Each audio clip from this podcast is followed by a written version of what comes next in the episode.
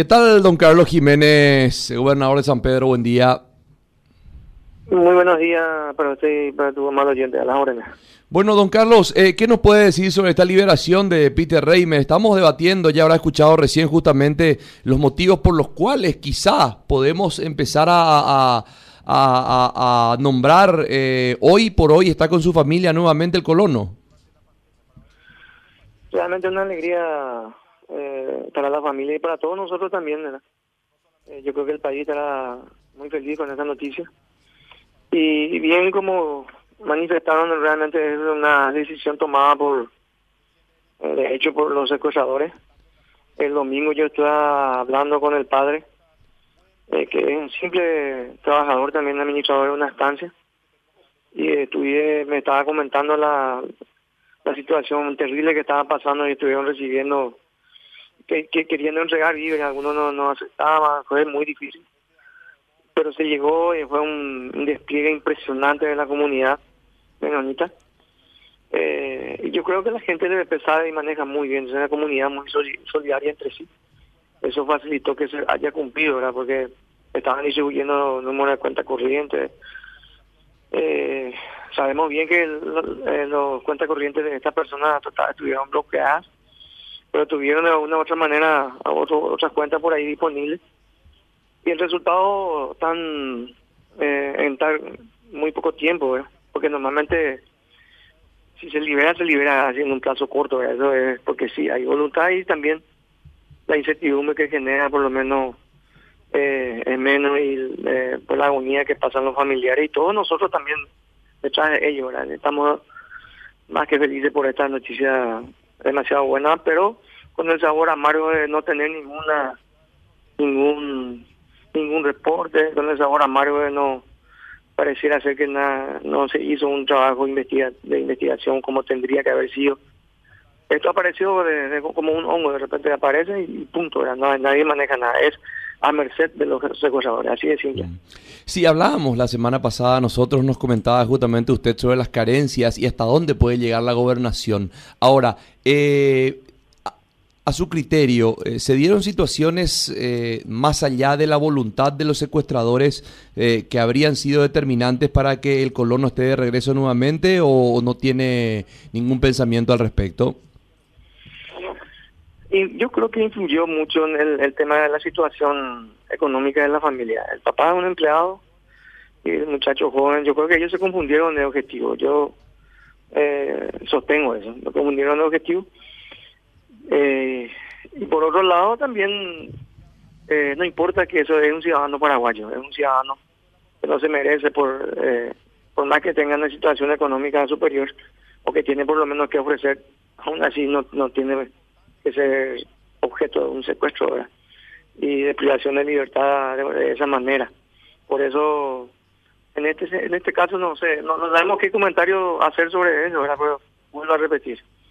No hay no hay mucho por informar de forma oficial eh, sobre esta situación, pues es una cuestión que, que ha pasado con suerte, por suerte con este muchacho, y no ha pasado no hasta hoy día de un vicepresidente de la República, una persona ya de edad.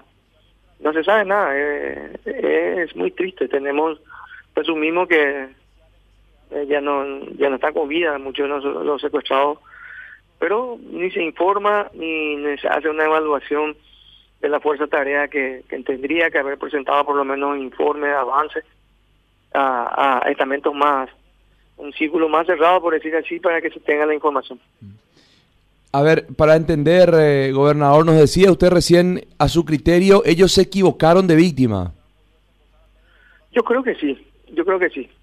Eh, pero también por otro lado ellos son conscientes, ellos saben muy bien que cualquier cualquier miembro de esta de esta comunidad ellos son muy solidarios entre sí y van a tener eh, una respuesta y hacerse otra vez la suya, eh, hacer que se haga lo que ellos piden y una situación que desnuda una debilidad tremenda del, sistema de seguridad que tenemos en, en la zona norte del país, en donde poco o nada se puede hacer durante todo este tiempo.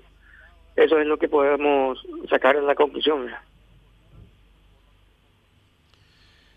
Ahora, Este, intendente, esta, esta teoría, esta hipótesis mejor que usted maneja de que se equivocaron de víctima, ¿es una hipótesis que usted más maneja o lo hace en base a información que, que, maneja? No, no, yo no tengo ninguna información oficial de ninguna institución de seguridad. Eso justamente yo reclamé al ministro, estuve hablando con él, le estuve enviando unos videos de, lo que estaba pasando el domingo.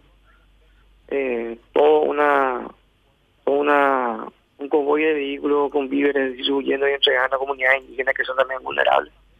Se entiende, ¿verdad? Pero eh, no hay ninguna no hay ningún estudio, ni hay ninguna ningún vínculo, no se puede informar, quiera sea o no que yo esté o no con el oficialismo eh, no tiene que ser así, se tiene que informar. Nosotros somos gente de la región, nosotros habitamos en esos lugares, nosotros siempre nos exponemos, yo al menos siempre hablo con mucha fuerza, hablo con, con, mucha, con mucha naturalidad sobre estas situaciones que aquejamos y mucha gente ni siquiera quiere comentar, mucha gente no se quiere ni exponer siquiera a esta situación.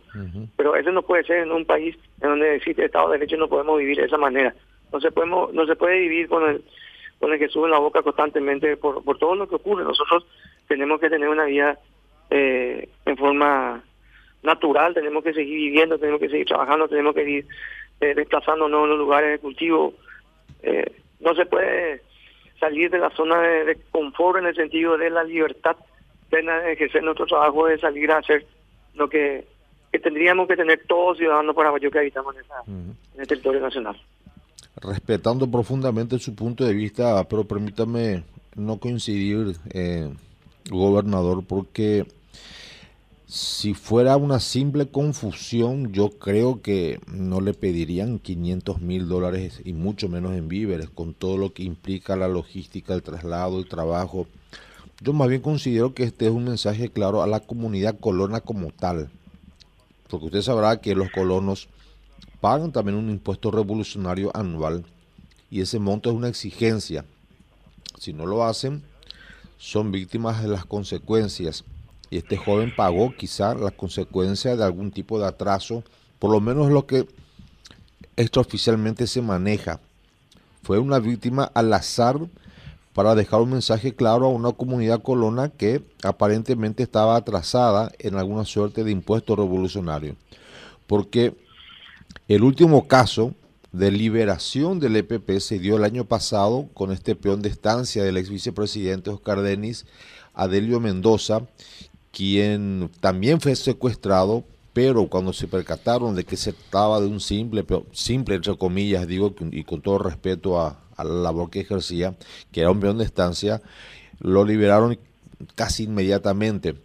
Por eso, si el objetivo no era el joven secuestrado, y al percatarse de que no era una persona de quien quizás podrían sacar algún beneficio económico, eh, lo hubieran liberado, creo yo. Pero como se trata del integrante de una colonia de menonitas, como tantas hay en la zona, yo más bien considero que el mensaje fue político para la para todos los colonos y para todos los menonitas de la zona que están sometidos al pago de una suerte de impuesto, como se hace en Colombia y como se hace en otros países donde existen grupos terroristas que son obligados al pago de un impuesto eh, a cambio de que sean dejados en paz. Coincido con usted, solamente que yo ahí, ahí sostengo de que ellos saben muy bien que la comunidad, eh, bueno, repetir, son solidarios, ellos de alguna u otra manera no le van a dejar así, y de hecho nadie, a lo mejor, si eran ciudadanos paraguayos, igual se, seguía pidiendo algún tipo de, pedido también, ¿verdad?